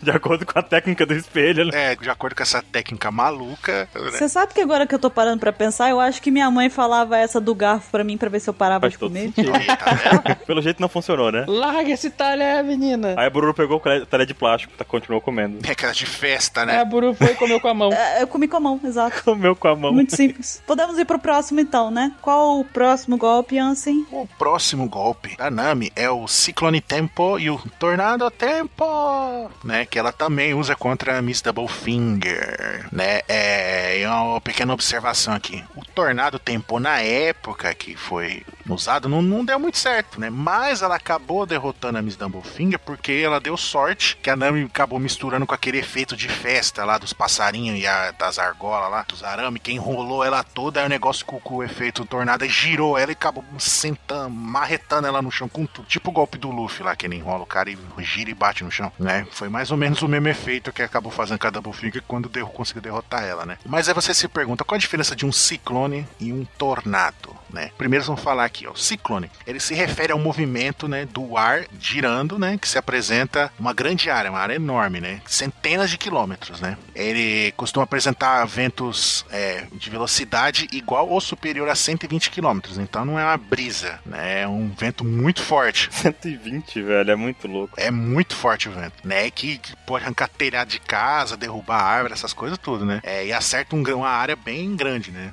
O tornado, por sua vez, também é, é- é- a princípio é a mesma coisa, né? Um, ar, gi- um ar giratório, né? Só que a área dele é menor, né? Só que a, a- a compensação, a velocidade é maior. Ele, tipo, a dimensão dele é menor, só que o vento dele é muito maior, né? E ele gira em torno com ventos de 500 quilômetros por hora. Puta que pariu, hein, cara? Esse é de derrubar a casa, né? Esse é de. Caralho, pode estar longe, mas a pessoa vai sentir, cara. Sim, sim, é de, não, de, de arrastar e jogar a pessoa longe, derrubar a casa. Isso, isso é, é casca grossa mesmo. Aqueles dos filmes que vê vaca voando é com um tornado, então, né? Sim, sim, exatamente, né? Só que, como eu disse, a área dele é menor, então ele é muito mais devastador, só que o alcance dele é menor, né? É, e pra, pra uma maneira mais fácil de entender a diferença entre os dois, né? É que você você imagina assim, o ciclone, você não consegue ver ele inteiro, a olho nu, assim, você não consegue ver e falar, ah, ali está um ciclone. Você só consegue ver, é, tipo, de muito longe, como, por exemplo, imagem de satélite, quando a gente vê em pessoal do as garotas do tempo lá e mostra, tipo, aquela massa de ar enorme, sabe? Girando aquilo é um ciclone. E já um tornado é exatamente esse exemplo que o Baruque deu de, de filme, que você vê ele certinho fazendo aquele cone, sabe? Twister, assista ao Twister. Exatamente, aquilo é um tornado. A gente teve essa discussão recentemente, não foi, Anson? Eu, você e 27, num, num episódio que teve, né, com os outros. Sim, sim, sim. Que a gente ficou, meu Deus, é muito grande, mas se ele- a gente conseguia ver, era um ciclone, mas a gente conseguia ver porque a distância que a gente tava vendo era absurda, então, na teoria, no, no anime a gente conseguia ver, né? Exatamente. Além de ser enorme, a, gente, a câmera que a gente estava assistindo a cena era longe, Zou é enorme. Tanto que cabe uma cidade inteira em cima nas costas dele. Então aquilo era um ciclone, não era só um tornado. É, se fosse um tornado, seria um tornado absurdamente ciclônico. né? Nossa. Exatamente, né? Ah, e pra você ter uma noção de tamanho, um ciclone ele consegue alcançar 1.500 quilômetros de diâmetro, né? De uma ponta à outra do, do círculo. Já o tornado, é, além de você poder ver, ele alcança 2 quilômetros de diâmetro, né? De uma ponta à outra. Então, só a diferença, 2 quilômetros, que já é uma coisa enorme, pra 1.500 quilômetros, né? Um tornado passeando pode ser fatal, cara.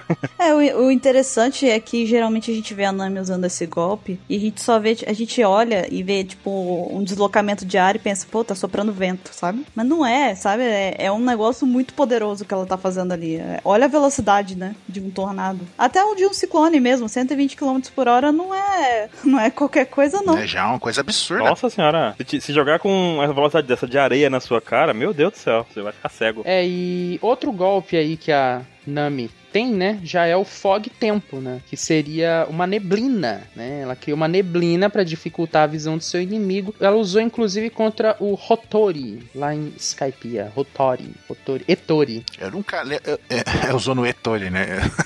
Não é tu- Aquele com Y.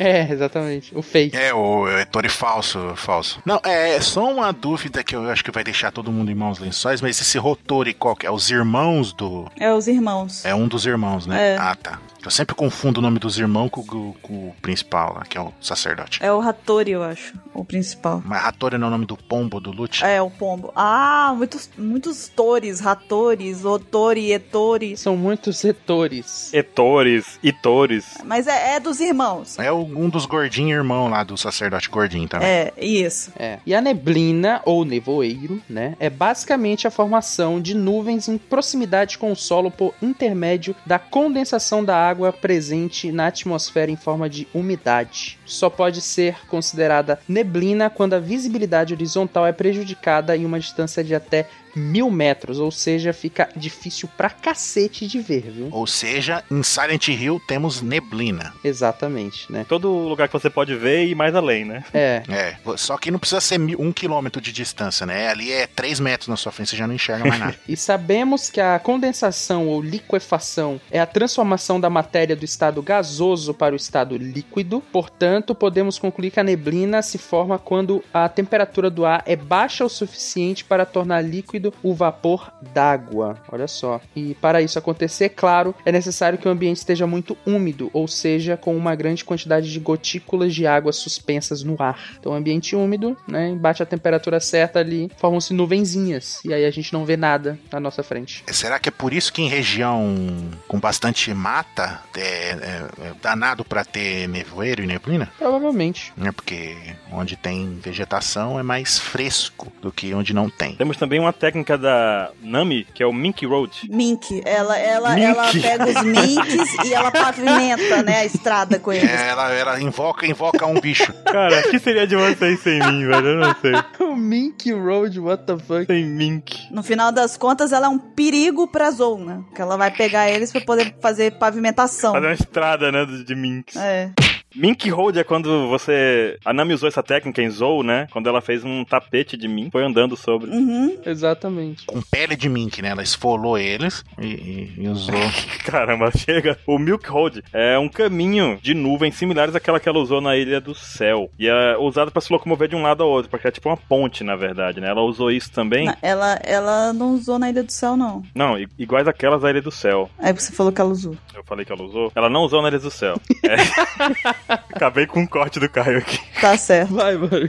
Mas ela usou pra atravessar as chamas lá de Punk Hazard, né? Não só ela, ela criou aquele caminho pro pessoal entrar em Punk Hazard Sim. com o Milk Road. Não foi Mink, é Milk Road. Seria leite. É. Entenderam, pessoal? Sonoramente, sonoramente igual leite em inglês. É, igual leite, né? Mink, não, tá? Ai, cara, gravar com Baruque é sempre muito divertido. Não, cara. Editar não é, mas gravar é bom. Editar deve ser terrível. Mas vamos lá. As nuvens são formadas a partir de pequenas gotas de água ou gelo em seu estado líquido. Gelo em estado líquido é água, então. Conhecido também como água. É. Cientificamente conhecido como água. É, também conhecido como. H2O. E podem ter variadas formas e tamanhos. São também formadas a partir de vapor de água, ou seja, partículas são formadas do resfriamento do ar. Elas consomem toda a energia e a poeira do ar, fazendo com que a temperatura diminua e ocorra o chamado resfriamento adiabático. estudei isso na época do colégio, hein? Se o material mudar seu estado físico, no caso a pressão, volume tem- ou temperatura, sem receber ou liberar calor, a mudança é dita como adiabática. Eu estudei isso no colégio faz muito tempo, cara. Me lembro como se não fosse hoje. Como de fato não foi mesmo. E o surgimento de nuvens ocorre quando a massa de ar é empurrada para cima e quando ocorre o resfriamento e a condensação. Uhum. E aí temos nuvem. Agora, as nuvens que a Nami faz no, no Milk Hold é uma nuvem bem peculiar, né? Que comentário foi esse? É, as nuvens que ela faz não são parecidas com as nossas, né? Não, é. Eu não achei a palavra. Mas a- até que faz sentido o que ele disse, porque as nuvens que ela faz, elas não são nem. Elas são nuvens que são capazes de ficar próximas à água, por exemplo. A nuvem misteriosa. Entendeu? Elas não se desfazem, elas são. E quase sólidas. Sim, é, é tanto que elas compõem o mar branco lá de Skypiea, né? Exatamente. Elas que fazem aquele mar de, de nuvens, né? Então é- elas são realmente específicas. Cara, o Guaxinim, o Guaxinim ele deve estar em desespero com esse cast aqui, com a gente tentando trazer ciência pra One Piece, que ele fica louco quando alguém tenta trazer ciência pra One Piece. O Guaxinim a gente tá só, tá... ah, mas, mas é isso aí. Daqui a pouco a gente vai fazer um cast sobre hack, de acordo com a ciência, e vai dar tudo certo. Vai dar tudo certo, vai dar tudo certo. Hack de acordo com a ciência. Você entra lá, faz um código. Aí o hack lá, tch, tch, tch, tch, digitando loucamente aqui. Exatamente. Ó, eu acredito que a nuvem da Nami, quando termina o efeito de ficar sólida, ela termina em chuva, né? Vai chovendo. Ou não, né? Pode ser. Pode ser dissipe mesmo no ar. Não, eu acho que ela não se desfaz, eu acho. Ou ela se dissipa, porque as nuvens de Skype, elas, até então, que eu saiba, elas ficam lá. Ficavam lá, né? Eternamente. É, então eu acho que ela que deve desfazer se ela quiser, não sei. É verdade. Em Skypiea tinha. Eu vou sacanear o Guaxinim dessa tá puta agora, o Guaxinim dessa louca agora, mas vou dizer. É, em Skypiea a gente tinha ainda a questão da altura, né? Da altitude, que tem a questão da pressão e tudo mais, né? Que então dava um efeito diferenciado nas nuvens. Cientificamente comprovado isso. É, exatamente. É, o que que acontece? O ar tá quente, né? Evapora a água, ela vai subindo, subindo como um ar quente, né? Menos denso, sobe. Aí quando chega na determinada altura, que eu não vou arriscar falar qual é, porque eu não sei.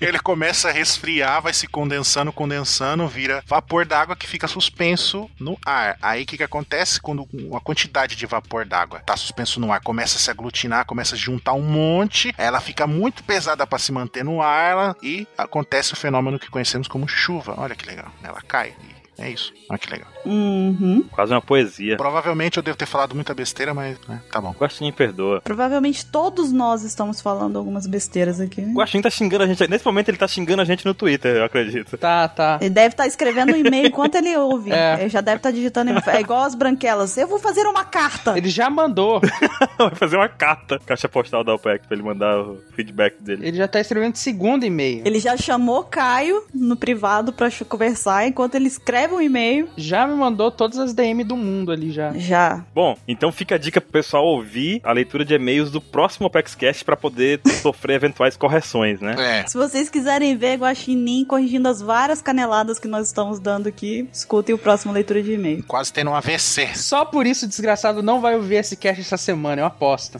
A gente, a gente pode fazer o seguinte: se ele der sinal que não vai ouvir, você avisa que a gente pede pra todo mundo né, cutucar ele até ele ouvir. Verdade, boa. Boa, boa. Mente o tema.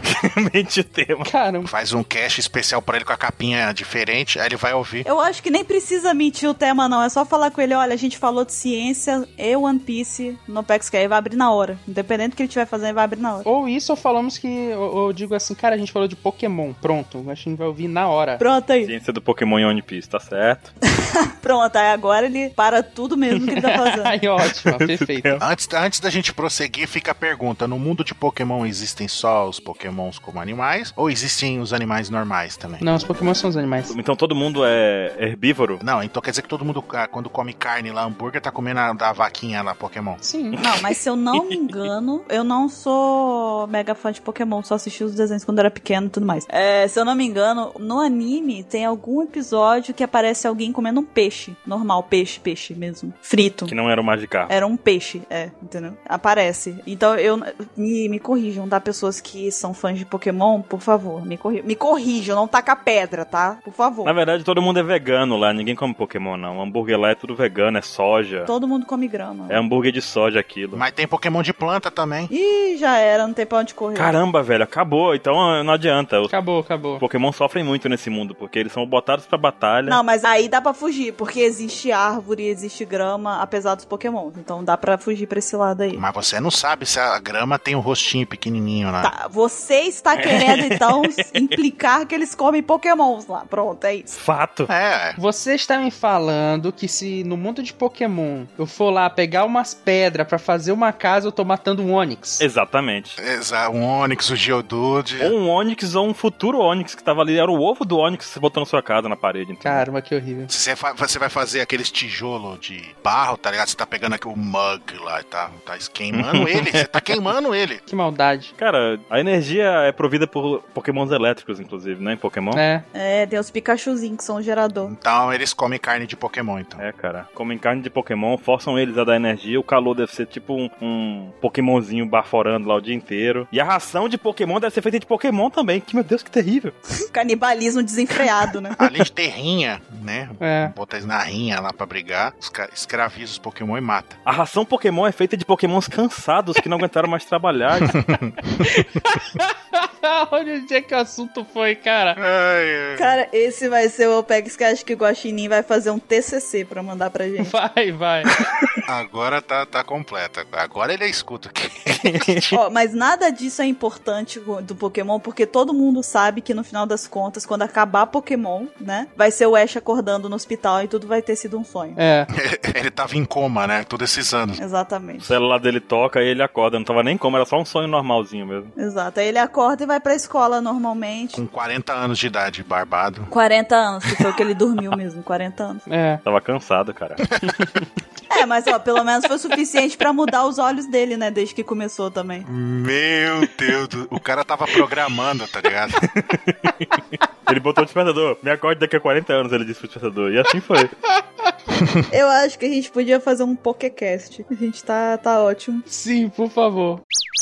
Enfim, outro golpe aqui da Nami, o Thundercloud Rod, né? Que a gente até tem referência de Pokémon ali, né? O Rod, a varinha de pescar pra quem jogava Pokémon, sabe? É. Então, Thundercloud Rod, a- ela cria né, várias nuvens, pequenas nuvens de tempestade que ficam presas, né, elas ficam atreladas à ponta do clima Climatact como uma corrente de eletricidade, né, de tempestade no caso. E ela movimenta o clima Climatact e aí essa correntezinha com nuvens movimentam junto com o clima Climatact. Aí ela usou muito recentemente esse golpe aí contra os capangas da Big Mom no mangá e no Chopper, tadinho, por acidente, né? Também ela acabou acertando ele. Ele fez aquela careta. Tadinho, deu muita pena dele. Mas é um golpe bem perigoso também, né? Porque ela consegue uma extensão muito grande de alcance, né? Com aquilo ali. Ela estende, ela prolonga muito o alcance dela com aquilo. É verdade. E notem que nós não vamos trazer conceitos agora a partir daqui, porque nós já basicamente falamos a, a base dos conceitos do que consistem os ataques da Nami que nós vamos trazer aqui ó,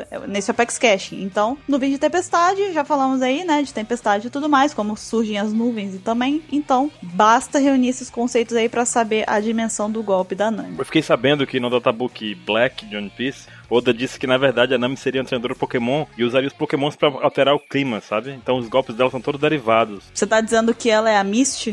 Exatamente. É, já é ruiva, né? É, Olha aí. Pois é, fica, fica a referência aí, os golpes da Nami, sabe? Um Pikachu que ela tem dentro. Sabe por que, que não pode ser a Misty? Porque a Nami atualmente tá com um peitão gigante. E a Misty é magrinha. Mas é porque já passou 40 anos, né? É, 40 anos é muito tempo, cara. Ah, é verdade, que o Ash ficou dormindo, tá certo. Ah, é, cresceu nesse tempo. Não, e na verdade o bastão dela é uma Pokébola em formato de bastão que ela guarda lá o Pikachu, entendeu? Por isso que ela solta raio, entendeu? Tem um Charmander pra esquentar o Ah. ar. Olha. Ele tá indo longe demais. Não é o Dial que ela tá usando ali, é, é o- é os Pokémon. Não, não, é uma Pokébola que tá lá dentro. É um shell que ela tá usando, né? É um Pokémon também. Ela pegou a ca- aquela carcaça do Slowpoke lá, que é uma concha. Caramba, velho. A Nami é muito cruel. Caraca, então isso- você tá querendo dizer que em Skype eles matam os Slowpoke e nunca deixam eles usar a concha? Meu Deus. Se é pra falar, tô falando. Se é pra falar, tu já quer pra entregar, tô entregando. Tô tacando no fogo todo mundo aqui. Por que o Oda fez isso? Tão cruel. Por que a gente tá fazendo isso, né? O que, que eu tô fazendo aqui? É a pergunta também que eu gostaria de responder. Então, o próximo golpe, assim. O próximo golpe da Nami é o Weather Egg, Rain Spark, né? Que ela usa o Togepi. Sim, né? sim. Nesse golpe, que não tem nada a ver com a Mish, ela lança um ovo que choca e cria uma nuvem de chuva, né? Além de afetar a temperatura e a umidade do, do, do lugar que eles estão, né? Cria também uma neblina, né? Ela usou isso pela primeira vez contra o Cracker. Tá, mas pra chocar, tu tem que andar? Tem, e é o Togepi cho- Isso aí é o Togepi chorando e soltando gases enquanto voa, porque ela jogou ele no ar, entendeu? Ah, Você tá falando que ela faz o Togepi peidar? É isso mesmo? Isso, ele chora enquanto tá voando e sai essa chuva que ela diz, ah, clima até, sabe? Meu Deus, cara, o que, que a gente tá fazendo com Pokémon, com One Piece? E com as nossas vidas, né? É, é uma boa pergunta. Tá bom. Ela também já usou isso daí pra poder fugir da- do navio da Big Mom, quando eles estavam no Sunny também. Ela usou esse golpe aí pra poder criar a neblina e sair. Essa é, Essa, esse é um, essa é uma técnica muito boa. Uhum. Usando o Togepi. Uhum. É, pena do Togepi, mas fazer o quê, né? A gente tá falando errado, tem- não é Togepi, é Togepi. Vocês não sabem brincar, velho. O problema é que a gente sabe brincar até demais, não sabe parar, entendeu? É esse que é o problema. Que a gente brinca muito. E é maravilhoso brincar. Brincadeira de criança como é bom, né? Como é bom, como é bom. A Nami também tem umas outras técnicas que não estão relacionadas à manipulação do clima, né? Dos fenômenos climáticos, né? Uhum. Vamos falar aqui de algumas delas. Por exemplo, Mr. Kyle. A gente tem o Climate Baton, que é aquele excelente chocolate, muito bom. É o que faz aquela caixa valer a pena. Eu não gosto de batom. É o batom. Você não gosta de chocolate, é chocolate puro aqui. Eu não gosto de batom. Ai, meu Deus. Deixa eu desconectar aqui, falou. Até mais. Não gosto de batom. O que, que faz o batom mesmo? Faz você comprar ele, porque fica compre batom. Compre batom. É. Seu filho merece batom. É, e ela aperta um botão e sai um batom. Não, brincadeira.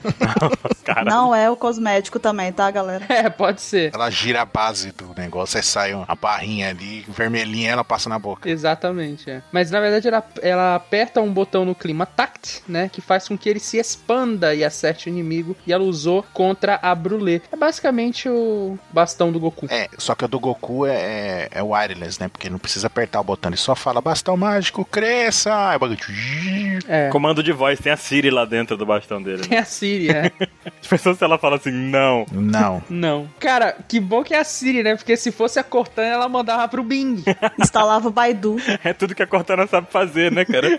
que horas são, Cortana? A Cortana manda pro Bing. Climate batom, expanda. Aí vai lá e, e instala o Baidu. É, exatamente. E notem que quando a gente fala que expanda, não é o expandam, tá? É, é expandir mesmo, não é o expandam. Ah, tá. Expanda. É só se especificando aqui pra. Aí surgiu o quê? É o que a espada dele faz. Nani! Ela grita Climate Batom e aparece um esp- Expanda! A Robin odeia esse, esse golpe. Ai, sujo, expanda de dentro do clima tacto. O Expanda é um Pokémon que tá dentro do bastão dela, uma Pokébola reduzida. Não sei, Meu tô Deus, confuso. gente, a gente tá muito errado. Nossa, Baruque, Baruque tá. Ê, me, me, me, Não, me. va- é, vamos, vamos, vamos. Quem pode falar do modo party? Quem pode falar? Ele mesmo, o próprio. Eu mesmo posso falar sobre isso. É aquele modo em que a Nami coloca o bastão dela pra eventos festivos. É como o Ansem falou no começo, que sai passarinho, sai flores, sai pato, sai tudo. E ela aperta ele sem querer lá em Alabasta, que o que ela consegue fazer é qualquer coisa, menos um ataque, cara. Tem a técnica que ela usa com esse, com- ela coloca o bastão nesse modo e ela usa uma técnica chamada Cloud de Tempo. E o bastão fica no formato de um rifle e ela ameaça a Goldfinger nesse momento. Goldfinger, o inimigo do 007. 007. Ameaça a Double Finger naquele momento, apontando o bastão, e quando ela tira, né, flores. É da paz, é uma arma da paz. Mas, Baruque, tu lembra o que que é preciso pra liberar o modo party? Não. É barra organize, nome do grupo, daí depois tu clica em cima da pessoa. Caramba, velho, direto do Ragnarok. Olha o nível. Direto do Ragnarok, essa me pegou de surpresa. Mas você tem que ter level 6 na habilidade básica do seu personagem. É, exatamente. Precisa. Mas depois é só barra organize e já pode usar o modo party. Uma outra técnica aqui muito efetiva da Nami é o conhecido golpe da felicidade, né? Onde ela mostra seu corpo despido, Nu. pelado, nu, né? E nocauteia o inimigo, né? Legal. Baruque. Já era, é nocaute total. É tão eficiente, dizem as más línguas, que é tão eficiente, se não, quiçá, mais que o hack do rei, pra derrubar as pessoas. É, É, Cara, quem sabe isso aí não é a evolução do hack do rei, né? o despertar, né? pode ser. Esse aí é o poder da Melorine. o hack agora vai ter despertar, que eu tô falando que vai ter, tem. Aí é o golpe da felicidade. Não, não, esse não é o hack do rei, é o hack do conquistador. Aí depois vai ter os, os- É, Bururu tá falando que hack tem que despertar. É, tô. Tomara que tenha. É o hack do conquistador esse daí. É. Hack do O Conquistador. melhor de tudo é que funciona não só em homens, como em mulheres também. Uhum. Sim. Que eu acho que é a intenção dela, né? No caso ali, quando ela tá fazendo, eu acho que a intenção dela é que faça efeito nas melorinas. É. É, quando ela usou esse golpe a primeira vez, ela não foi pro pessoal, na- os garotos lá em Anabasta lá ficar com o nariz sangrando pra parar de espiar ela. Você fez isso, aquilo ali, por causa da Vivi que tava do lado dela. Sim, exatamente. Essa Nami. É, rapaz. Mas a gente tem uma variação desse golpe que é aplicada pelo Baruque e aí já é o golpe da, Da infelicidade. da infelicidade. Da tristeza profunda. da decepção eterna. Deep né? sadness. Da decepção eterna. Exatamente. Da melancolia. A pessoa vira um casulo, né? Rolando no chão depois de receber esse golpe. É mais efetivo que os fantasminhas da Perona. Tudo que resta é pedir desculpa. Tá certo. tá bom, Baruque, vai lá cuidar dos teus mosquitos. Faz o golpe da infelicidade pra ele aí, Baru. Não, porque eu, eu posso acabar derrotando qualquer outra criatura que esteja aqui no raio de um quilômetro.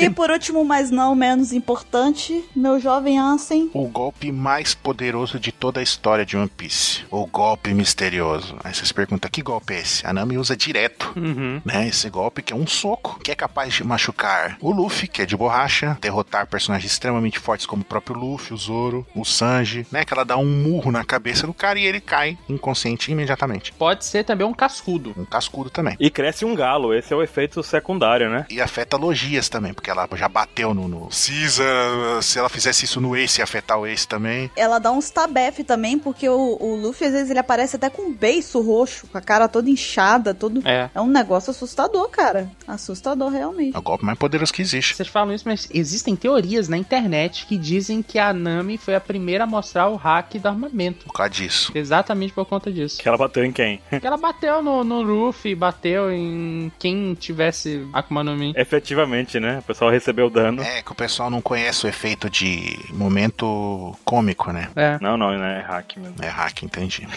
Entendi. É isso. É o golpe mais poderoso do universo. Se ela bater no Goku, ela derrota o Goku. Inclusive, a Titi sabe fazer esse golpe. É, eu pensei na Titi aqui. Deve ser por isso que o Oda bota ela, às vezes, meio medrosa, assim, fugindo das lutas. Porque se ela fosse corajosa, ela derrotava todo mundo com um soco só. Exatamente. Imagina, vem um Akainu lá com o Magma, eu sou fodão, eu sou fodão, dá um tapa nele e cai lá. Aí dá aquele sonzinho do Chaves. Toim!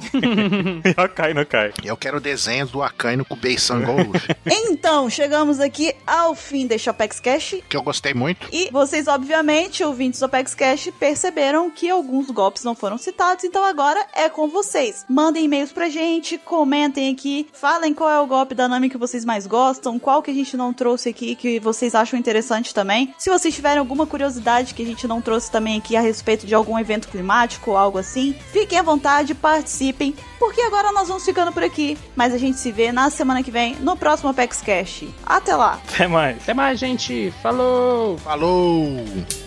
Opa! Três. Maravilha. Vou dormir bem hoje. Me